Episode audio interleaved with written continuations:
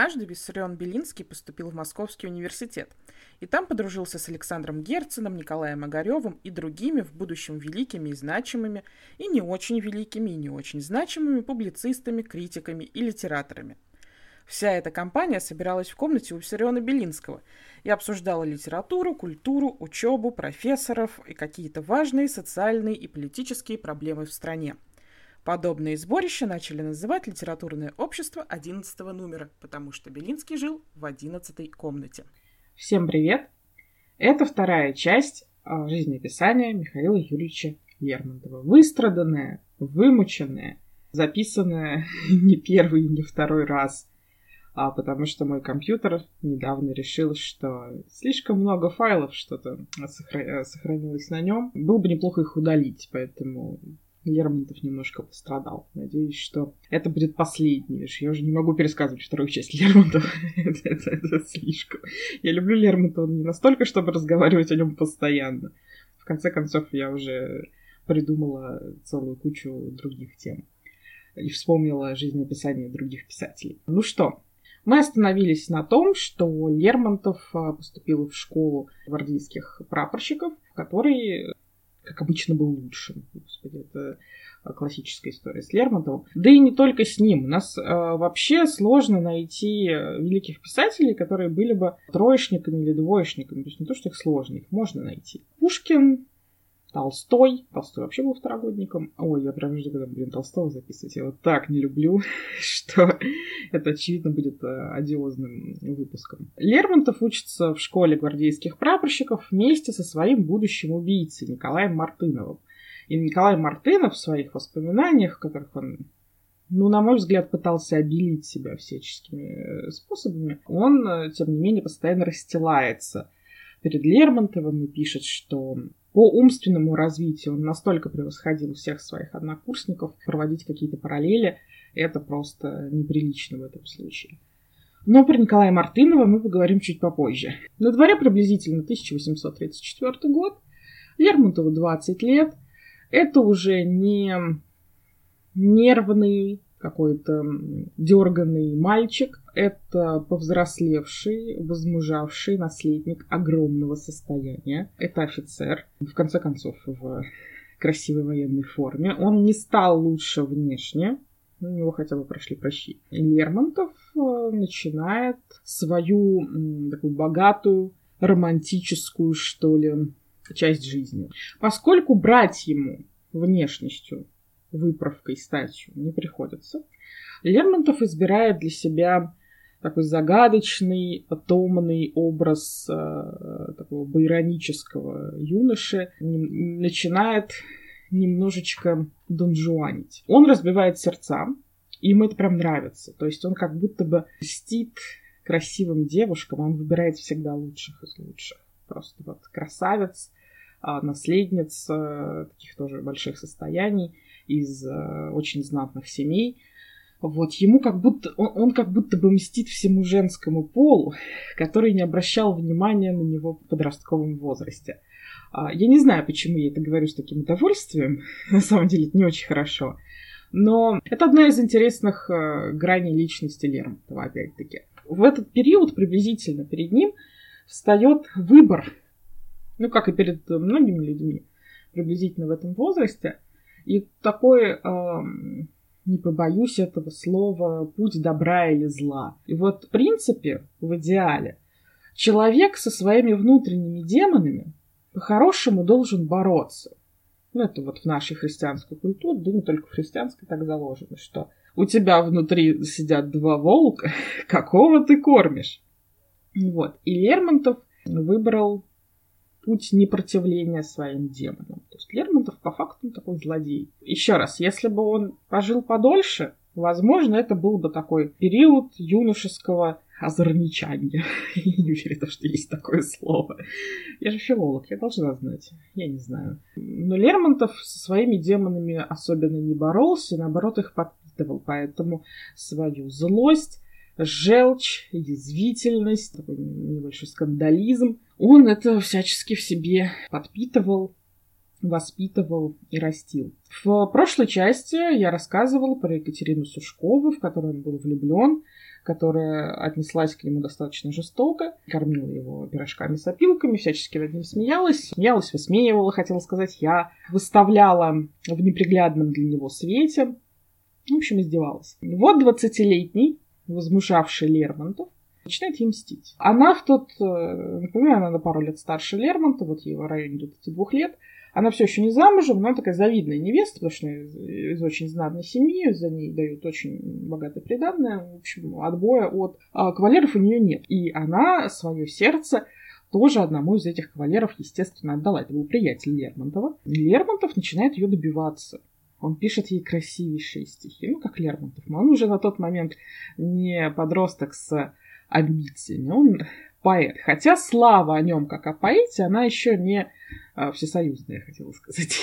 Всесоюзная слава Лермонтова.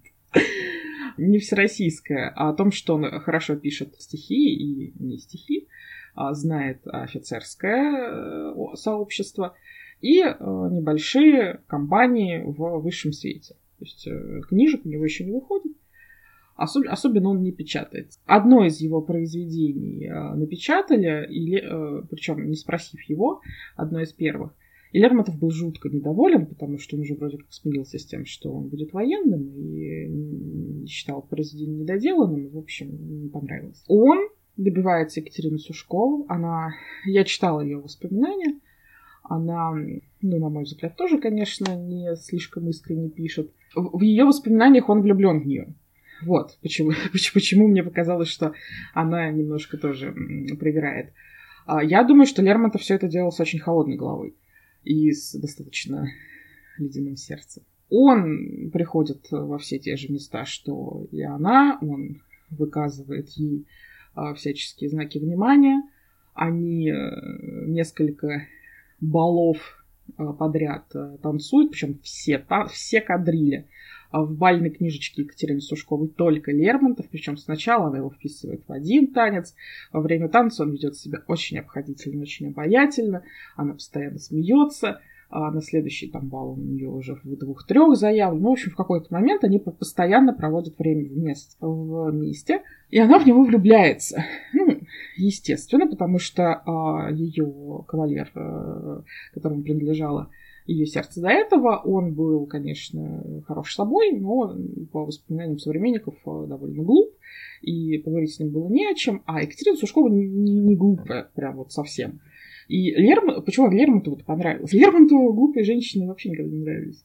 Он даже Наталью Гончарову, которая вдова Пушкина. Про нее же ходил вот этот вот устойчивый стереотип, что она была тупа как пробка. Почему у них с Пушкиным-то не сложилось? Потому что Пушкин себе хотел женщину себе подстать. Умственно повелся на то, что она красотка, и оказалось, что она подстать не Пушкину, а какому-нибудь прапорщику.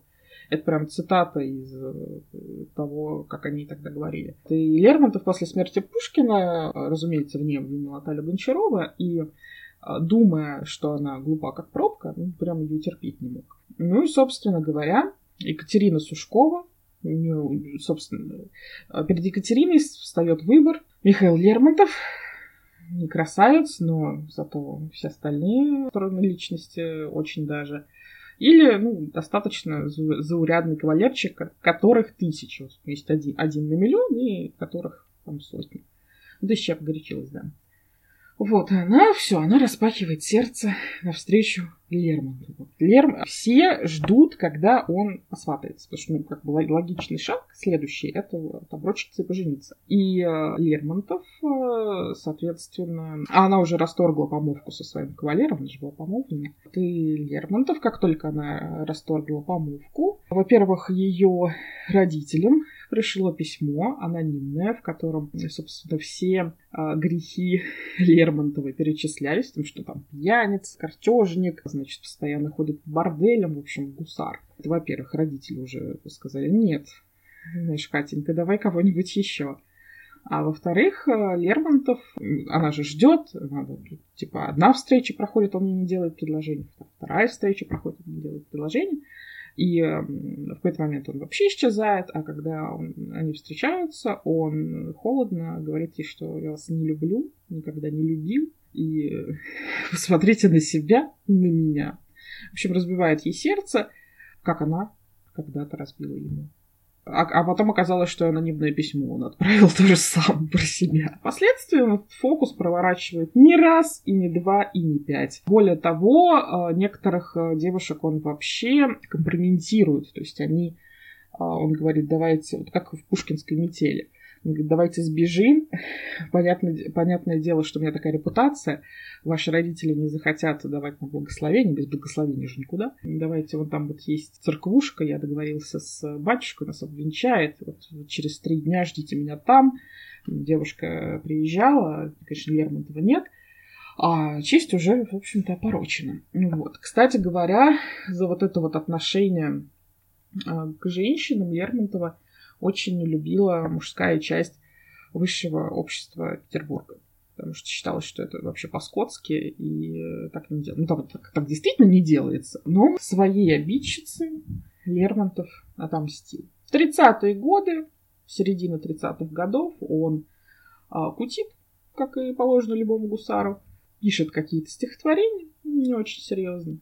В основном предается разврату и внешности. Что не мешает ему, в общем-то, обучаться в школе э, этих гвардейских прапорщиков, э, где по всем э, каким-то предметам, требующим умственных способностей, он в числе самых первых, а вот за, за всякие строевая подготовка, марши и горцевание на лошадях. Я придумала эти предметы, я не уверена, что так все называлось. В общем, он постоянно получал какие-то замечания от э, руководства, причем они были связаны исключительно с тем, что Лермонтов в силу своей фигуры просто плохо смотрелся на коне. То есть он был сутулый, маленький, и так далее. То есть он не выглядел красиво и портился то есть, со своим видом строя, на него всегда орали. Но наступает роковой день, в истории России, в истории а, жизни двух великих поэтов. Это 27 января 1837 года. На Черной речке в результате дуэли а, смертельно ранен Александр Сергеевич Пушкин. Про Пушкина мы, конечно, снимем отдельный выпуск. Стараемся к 6 июня. Забегая вперед, Пушкин умер. Если вы не знали, смертельное ранение подразумевает именно это. А Лермонтов э, в эту же, вот в этот же день пишет стихотворение «Смерть поэта». И оно расходится по Петербургу. Вот, его переписывают от руки, передают всем желающим, те тоже переписывают от руки. В общем, весь Петербург, а потом и Москва, а потом и другие города знают стихотворение «Смерть поэта» фактически наизусть. Ну и ничего. Поговорили о том, что, значит, зашло одно солнце, вроде как всходит другое, какие красивые стихотворения, яростно написаны. В салонах, обсуждая смерть Пушкина, в том числе при Лермонтове, складывается вот следующая ситуация. Не сказать, чтобы, все уж очень сильно сочувствуют Пушкину. Наоборот, достаточно большая часть общества начинает высказывать мысли из серии, что, ну, ну подумаешь, у жены был любовник Посмотрите на жену, посмотрите на Пушкина. Он вообще был страшненький, он вообще был там маленький. А Дантес какой красавец. Да кто бы когда осудил Наталью Гончарову. И вообще так себя вести неприлично. И Пушкин сам виноват, значит, внимания не уделял. Вообще любовников э, не заводят если все, все, все так уж хорошо. А если и заводят, то это для здоровья. Ну, в общем-то, там шли вот такими. И Лермонтов это слушал, и его это жутко бесило, потому что Лермонтов, вот, звуч, звучит, я понимаю, я противоречу сама себе. Ну, Лермонтова был такой вот морально-нравственный компас, по которому люди должны были жить. Он не должен был по нему жить, а люди должны были по нему жить. И э, он очень тонко чувствовал пошлость, и эта пошлость его всячески раздражала. И когда он слушал, как э, такие глупые, по его мнению, может быть, они действительно были глупыми, девушки и молодые люди, и не молодые люди обсуждают смерть великого поэта, причем в таком бытовом пошлом ключе, и еще и не сочувствует этому поэту, разумеется, он э, выбесился и дописал к стихотворению «Смерть поэта» э, те самые 16 строчек, которые потом привели к его аресту и ссылки, а вы надменные потомки и так далее. Первая часть смерти поэта, она нормальная, она там у цензуры не вызывала никаких вопросов. Если вы перечитаете, вы поймете, что там ничего такого нет. Вот последние 16, вот там он как раз-таки косвенно и обвиняет и все петербургское общество в смерти Пушкина, и непосредственно государя, а, и государство в смерти Пушкина. Что его довели, что он не должен был умирать так рано. А у нас вообще-то нельзя обвинять государство в чьей его смерти. Поэтому, разумеется, после того, как он дописал эти 16 строчек, стихотворение очень быстро дошло до Николая Первого, он прочитал стихотворение, сказал, ну, отрицать не буду, талантливо. Проверьте, пожалуйста, этого молодого человека на сумасшествие. А если он здоров, то посадите его. А до этого в сумасшествии обвинили Петра Чаадаева, ну, потому что он э, писал свои письма с критикой государства. Э, а была такая, э, был такой лейтмотив, что если ты критикуешь государство, значит с тобой что-то не в порядке. И Лермонтова практически на год сажают в одиночную камеру в Петропавловской крепости, где он, ну, во-первых, ему было скучно, вот. Во-вторых, ему было, наверное, одиноко. Тем не менее, а, это легенда, но она очень красивая, я ее оставлю, поэтому давайте считать, что так оно и было.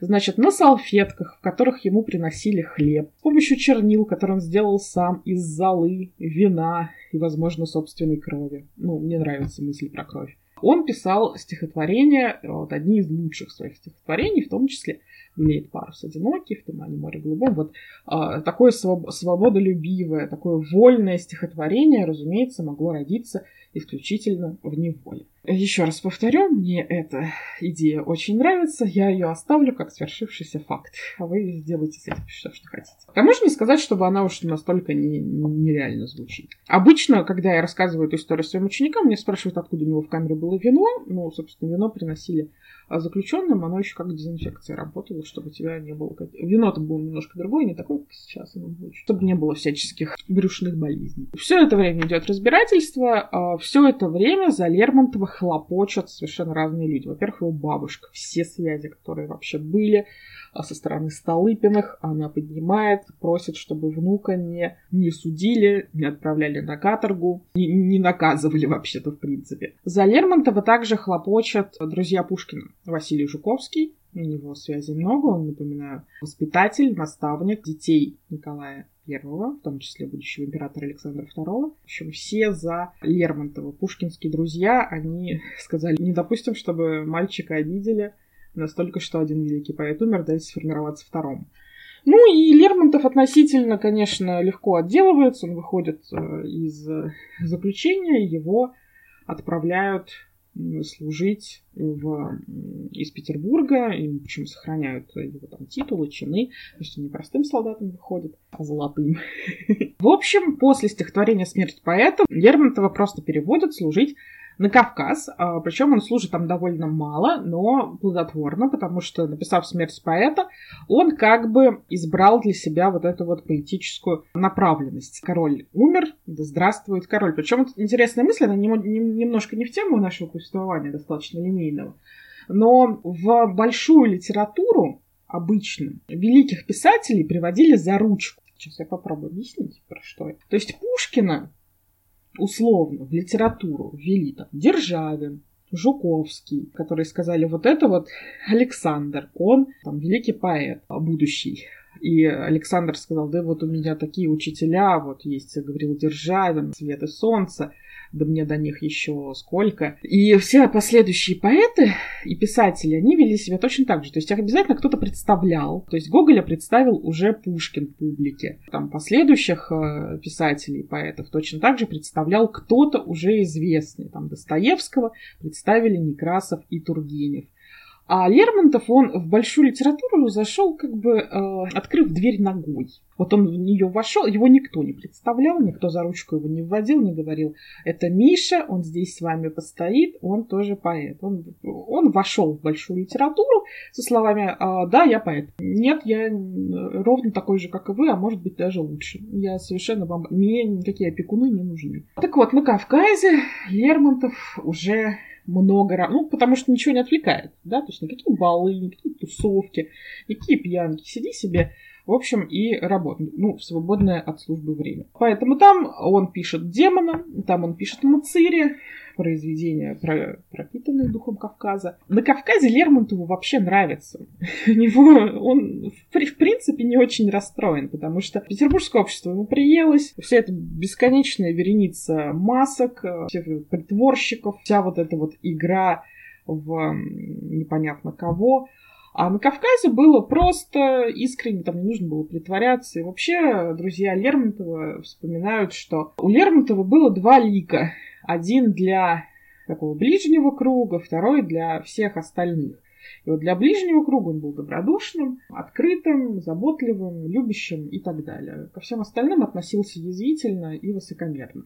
Проблема только в том, что э, первый круг это было буквально там несколько человек, а ко второму а, группе лиц относился весь остальной мир. Если человек вел себя просто искренне, без всяких закидонов, э, замашек и так далее, то Лермонтов к нему тоже относился очень просто и открыто. Поэтому с э, сослуживцами и с более простой, чем петербургская, там, кавказская публика, Лермонтов э, общался очень, очень даже приятно. Побыв на Кавказе, Лермонтов возвращается в Петербург звездой звездой, просто все, все мечтают встретиться с Лермонтовым. Ему это льстит, кстати говоря. Мы не можем сказать, что Лермонтов приехал какой-то мудрый, и вот его зовут на различные званые там, вечера, а Лермонтов говорит, я все понял об этом обществе, я, конечно же, не приду. Ну, нет, он ходит, ему, ему сначала даже эта популярность очень нравится, а, все просят, чтобы он расписался, там написал несколько строк в альбоме, все его зовут, потому что он главная звезда оппозиции. А, оппозиции больше где-то в стране вообще. То есть э, у нас такая забавная ситуация, что ну, декабристы разогнали, Пушкин ну, как бы тоже уже убит. Никакой Чадаев э, лежит в психушке. Нету никакого такого правдоруба, который бы рубил правду, господи. Вот я сегодня хорошо, конечно, говорю, Говорить это вообще мое. Лермонтов, как пострадавший от э, царского террора и произвола, справедливо, там всего лишь за стихотворение, он, конечно, является главной звездой надежды оппозиции. Ну и, в принципе, эта роль его как раз-таки не смущает, он и впоследствии будет говорить то, что думает. И надолго он, в общем-то, останется единственным оппозиционером в стране. А не обижайся, Сирион Белинский, пожалуйста, ты просто будешь немножечко попозже в наших историях. Кстати, про Виссариона Белинского. Как же мы можем выпуск без Виссариона Белинского, нашего любимого. Виссарион Белинский встречался с Лермонтовым несколько раз. Первый раз он пришел навестить его в тюрьму. Обожаю эту историю. Виссарион Белинский был достаточно неловок в социальных взаимодействиях. А Лермонтов-то всю жизнь общался там в светском обществе, и э, если у него было настроение, то он мог э, влиться куда угодно. Белинский был сыном простого врача, поэтому он себя чувствовал всегда неуютно. Если мы не говорим про какие-то споры, на литературные, не на литературные темы, в которых он уже чувствовал себя как рыба в воде, то Белинский был довольно неуклюжий, такой наивный, доверчивый. И вот он пришел знакомиться с звездой, с восходящей звездой а, русской поэзии. И а Лермонтов был не в настроении, вообще в не, не в настроении. И тут приходит какой-то парень, начинает с ним болтать за литературу. И говорит, а как вам Байрон? А как вам Гёте? А как вам еще кто-то? Что вы думаете вот по этому поводу? И ну, так ну, сразу стало скучно, так не хотел разговаривать, поэтому Лермонтов начал косить под идиота что получался у него замечательно. И когда он отвечал односложно, типа, ну, нормально, ну, бывает, ну, читал такое. И когда у него Белинский... А Белинский не понимает, в чем, что, что происходит. Он вроде как его все рекомендовали Лермонтова как умнейшего там человека своего поколения. А он приходит, сидит какой-то угрюмый пацан. Простите, я закончились, я закончились синонимы. Сидит какой-то угрюмый парень, отвечает односложно, никакого там величины ума он не видит. И он тоже уже отчаявшись говорит, ну вот про Вольтера, вот вы, вы что думаете про Вольтера? Вольтера. И Лермонтов говорит, Вольтер, ну, у нас э, француз служил поваром, вот он не хуже Вольтера сочинять умел. Тоже по-французски какие-то стишки. И Белинский, он, он, он. Он говорит, я больше никогда к этому идиоту не, не, приду, ничего не буду про него хорошего писать. Он же а, «Смерть поэт», когда вышла, Белинский там кучу восхищенных статей написал. И вот он писал своему другу, что да, эта смерть поэта у него случайно вышла, я там большего дурака в жизни не встречал. А в следующий раз они уже познакомились, когда он, э, Лермонтов первый раз приехал после Кавказа, и уже Лермонтов был в хорошем настроении духа, они прям долго поговорили про литературу, и Белинский уже вышел, говорит, вот, вот теперь я понимаю, вот это действительно блестящий ум, вот молодец, вот я понял, я перед ним просто ничто, и он весь такой цельный, и весь он такой необыкновенно блестящий, что я себя почувствовал просто раздавленным. Вот, и до конца своей жизни Белинский в своих статьях Лермонтова хвалил, защищал и всячески его поддерживал до конца своей недолгой жизни. Где-то можно встретить информацию, что после вот этого второго раза Белинский и Лермонтов прям подружились. Это неправда, они виделись пару раз, у них там даже переписки, по-моему, не было никакой. Вот, просто первый раз Лермонтов косил под идиота, а во второй раз не косил под идиота. Вот, и все, что нам нужно знать об этих отношениях.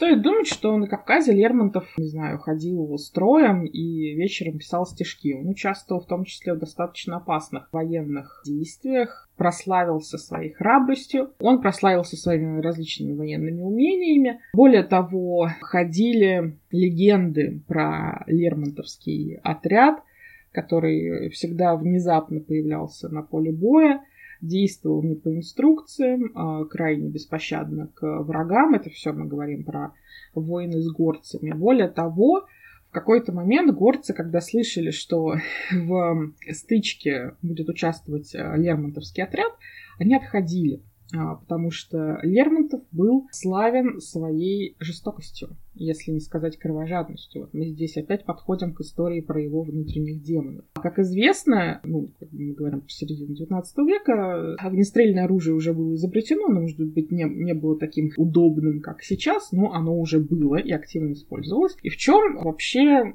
прикол огнестрельного оружия? Помимо того, что это быстрее, результативнее, удобнее и так далее. Снимается психологическая ответственность человека, потому что когда все палят, на поле боя, и ты тоже куда-то стреляешь, и там падают твои враги, то есть не факт, что именно ты убил этого человека. То есть ты мог в него не попасть, и тебе как-то, наверное, легче. Так вот, Лермонтов всегда предпочитал холодное оружие. То есть он прям любил резать. И он мог бы стать хорошим маньяком, я думаю, с его очевидной социопатией и, и любовью к нанесению увечий. Но наград Лермонтов э, не получал, потому что когда его представляли к градам, Николай I принципиально вот запретил ему выдавать награды какие-то. Поэтому Лермонтов у нас не награжденный ни за храбрость, ни за что-то.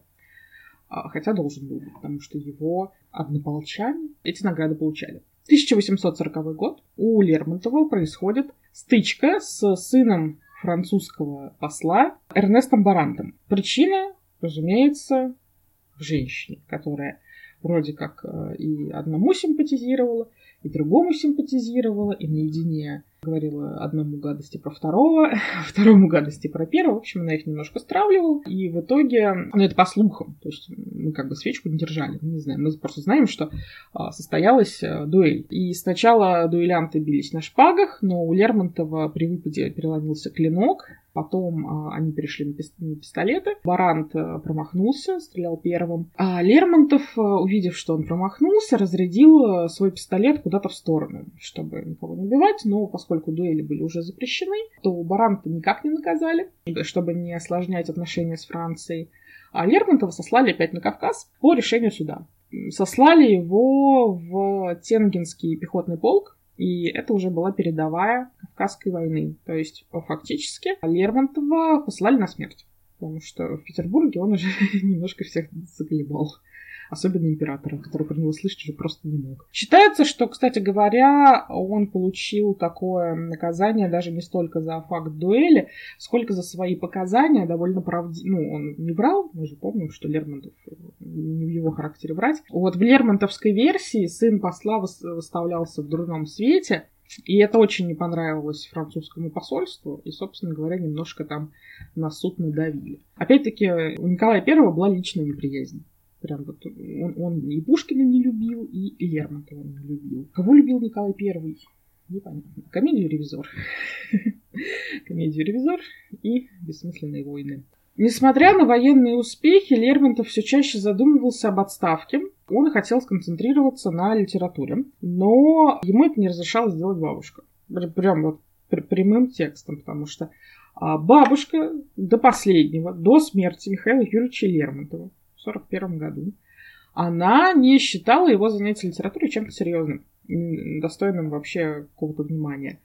Поэтому, когда Лермонт... А, нужно же понимать, что все-таки Лермонтов получает, разумеется, деньги за службу, но основной доход от бабушки идет. И он говорит, я хочу идти в отставку. Она говорит, Миша, да кем ты будешь?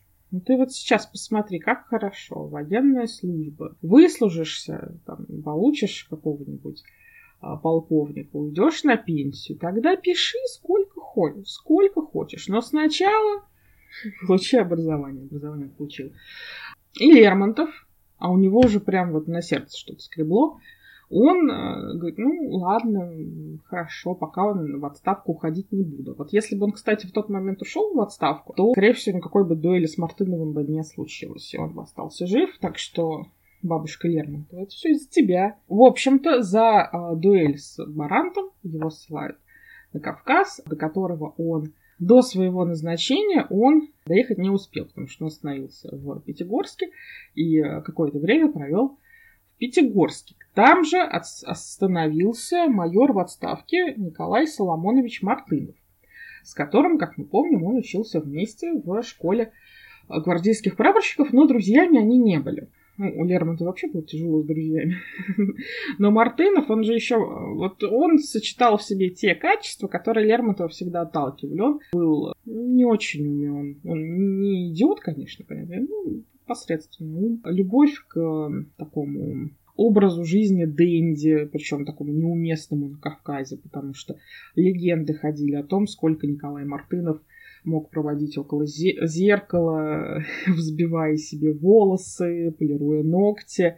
Он очень любил появляться в костюмах, стилизованных под кавказские костюмы. Плюс он с очень высокомерно относился к кавказскому обществу, считая их дикими, всячески показывая, что он из Петербурга. То есть он такой вот надменный, высокомерный, чванливый, неумный, выпендрежный, пошлый, да, там, вульгарный. Да? Понятно, что Лермонтову он не, не очень нравился. Хотя они жили, между прочим, в одном доме, буквально там сосед... снимали соседние комнаты. Ну вот, ну там в этом доме многие офицеры жили. Вообще вот эта вот часть э, второй ссылки Лермонтова, предшествующая его гибели, она окутана большим количеством противоречий, потому что, во-первых, участники тех событий, выгораживая себя и в своих воспоминаниях, и в показаниях в суде, они путались, переводили стрелки.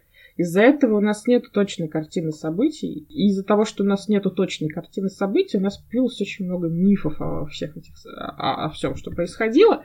Но мы в своих исследованиях будем опираться на воспоминания Николая Раевского, который дружил с Лермонтовым, и его воспоминания кажутся мне, ну, немножко, ну, адекватными, что ли. Еще у нас э, есть воспоминания Васильчикова, он тоже с ними жил. И он тоже вроде как пишет что-то более-менее адекватное, хотя местами, мне кажется, проверяет, выгораживая опять-таки самого себя, потому что ну, я не могу каждый раз, каждый раз, когда они пишут, мы бросились уговаривать их не изнедраться. Я умолял Мишу, чтобы он прекратил. Я сделал все, но меня не послали. Мне кажется, что ничего, ничего не делали. Все было все равно. Но неважно. Лермонтов, известный своим язвительным, черным юмором, злым достаточно, он постоянно подразнивал Николая Мартынова. Он просто вот изо дня в день. Он вообще-то всех подразнивал. Николая Мартынова прям прицельно. Вот он, ну, он его доводил. Вот каждый вечер он какая-нибудь шу... Он высмеивал то, как он говорит, и что он говорит. Он высмеивал, как он выглядит, и что делает. Николай Мартынов, он вообще, справедливости ради, ну, если мы принимаем на, как правду версии и Николая Мартынова, и свидетелей. Он вначале добродушно посмеивался, долго достаточно не обращал внимания на лермонтовские выпады пока в какой-то момент Лермонтов не перегнул. Кстати говоря, э, вот во время вот этой второй ссылки бабушка Лермонтова, чувствуя слабость не подозревая, что жить ей осталось недолго, она буквально вымолила право встретиться с Лермонтовым, вымолила ему отпуск, и Лермонтов на три месяца вернулся в Петербург а, для того, чтобы повидать бабушку. Ему разрешили вот только в Петербург вернуться. И здесь прям, знаете, ирония судьбы, причем очень, очень жесткая. Он возвращается в Петербург, бабушка вымолила ему этот отпуск, и бабушка не может к нему доехать в течение трех месяцев из-за того, что дороги размыло. И они так и не увиделись. Вот у Лермонтова закончился отпуск, он вернулся на Кавказ, и вот когда он уже возвращался вот в эту свою ссылку, он ехал с дурными предчувствиями. Он очень большому количеству людей сказал, что мне кажется, я не вернусь в этот раз. На Кавказ в, вот, последний раз из отпуска он вернулся уже в состоянии черной такой меланхолии, а, в своем самом злом и язвительном расположении духа, и поэтому его издевки и нападки на Мартынова, собственно, приняли новый оборот, а он на них все еще не реагирует. Ну вот, пока в один не очень прекрасный, конечно, вечер, если вам вдруг интересно, это было 13 июля, театральная пауза, 13 июля мой день рождения. В общем, 13 июля 1841 года какой-то из званых вечеров в Пятигорском сообществе. Кто-то кто-то кого-то принимает. Играет пианино. Почему я решил, что это пианино, не рояль, я без понятия. Ну, фортепиано, хорошо. Играет фортепиано. Лермонтов сидит в углу, как обычно, закинув ногу на ногу, курит, как бы озирая э, гостиную, морщится от того, что ему не нравится, как играют на фортепиано. В какой-то момент он предлагает сменить игрока, и чтобы все потанцевали кадриль. А сам Лермонтов никогда не танцевал практически. Во всяком случае, его ближайшие пятигорские друзья никогда не видели, чтобы он танцевал. Оказывается так, что одна барышня остается без пары. И это все замечают, и всем как-то немножко неловко, ей тоже неловко. И вот в зал заходит Николай Мартынов. И ему кто-то из приятелей Лермонтова кричит, Николай, э, замечательно, что вы там пришли, у нас как раз-таки пара не складывается. Николай Мартынов, он смотрит на девушку, а девушка была из э, таких бедненьких. То есть у нее было простое платье, не было украшений, она была просто заплетена. И он ее осматривает с ног до головы и уходит в другую комнату. И Лермонтов это жутко выбесил. Здесь мы можем спросить, почему ты сам, Лермонтов, не стал с ней танцевать? Ну, вот так вот. А тут человеку предложили, и он весьма некрасиво поступил. Когда он э, и барышня смутилась еще больше, говорит Раевскому, который, собственно говоря, должен был играть кадри, говорит, давайте я сама поиграю, а то какая-то такая ситуация. Неловко всем. Мартынов возвращается, Лермонтов делает ему замечание. Он говорит, что же вы, Алай, э, мы над вами посмеялись, это не повод еще вести себя так э, непочтительно. И все понимают, что наступает такая давящая тишина, очень напряженная обстановка, но они, и Лермонтов сдерживается, ничего не говорит, и Николай тоже куда-то уходит, ничего не говорит, все немножко выдыхают. А уже выходя из дома, то есть там стоит очень большое количество гостей, все собираются разъезжаться, Николай Мартынов как раз-таки Раевскому, по-моему, говорит, что скажи Мише, что ну раз пошутил, два пошутил, ну хватит, я уже больше не могу. И Лермонтов это слышит, стоя с какими-то девушками, говорит, ты что-то не сделаешь. Мартынов ему отвечает, что ну я бы попросил вас больше себя так не вести. А Лермонтов говорит, как, как хочу себя вести, так и буду себя вести. Я фактически дословно цитирую, если что. У меня просто интонация почему-то э, такая очень быдляческая, чего там не было. Но вот так вот я себе это вижу.